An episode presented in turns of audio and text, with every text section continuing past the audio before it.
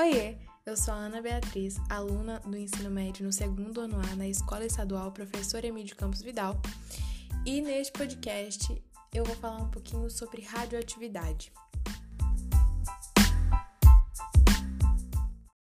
Vamos partir do princípio de o que é radioatividade. Bom, Radioatividade é uma propriedade que alguns átomos possuem e, através dessa propriedade, eles emitem espontaneamente energia na fórmula de partículas e onda. Isso faz com que eles se tornem elementos químicos mais estáveis e mais leves. Bom, a radioatividade apresenta-se com duas formas diferentes de radiações: partícula, sendo elas alfa e beta, e onda eletromagnética, que são os raios gama. O tipo de radiação determina o poder de penetração na matéria, que são, respectivamente, baixa, média e alta. Os raios alfa são partículas positivas constituídas por dois prótons e dois nêutrons e com baixo poder de penetração. Ou seja, eles são que menos têm poder de penetração. Já os raios beta são partículas negativas que não contêm massa constituídas por um elétron, ou seja, sua massa é desprezível, e seu poder de penetração é superior ao dos raios alfa, porém é inferior ao dos raios gama.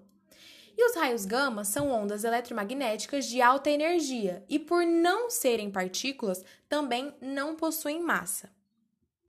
A radioatividade possui duas leis: a primeira lei da radioatividade e a segunda lei da radioatividade. De acordo com a primeira lei, quando um átomo radioativo emite uma radiação do tipo alfa, ele dará origem a um novo átomo com o núcleo contendo dois prótons e dois nêutrons a menos, totalizando uma massa 4 unidades menor. Já de acordo com a segunda lei da radioatividade, ela fala sobre a emissão beta. Quando um átomo emite uma partícula beta constituída por um elétron e de massa desconsiderada, sua massa atômica permanece inalterada e seu número atômico aumenta uma unidade. Apesar de termos uma visão negativa sobre a radioatividade, ela tem um papel fundamental no nosso cotidiano. Por exemplo, na produção de energia elétrica em usinas nucleares, e também ela está relacionada na área da medicina, como nos nossos exames de raio-x, nas tomografias e também em alguns tipos de tratamento de câncer. Então, ela pode ser sim positiva. Ela tem seus aspectos negativos, como nós já conhecemos, muitas muitas desastres acontecem através da radioatividade, mas ela também pode ser um ponto positivo.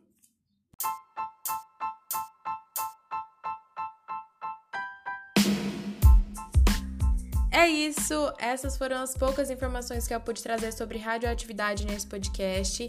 É, foram pesquisadas em sites confiáveis e através de PDFs disponibilizados pela minha professora de Química, Amanda Kaiser.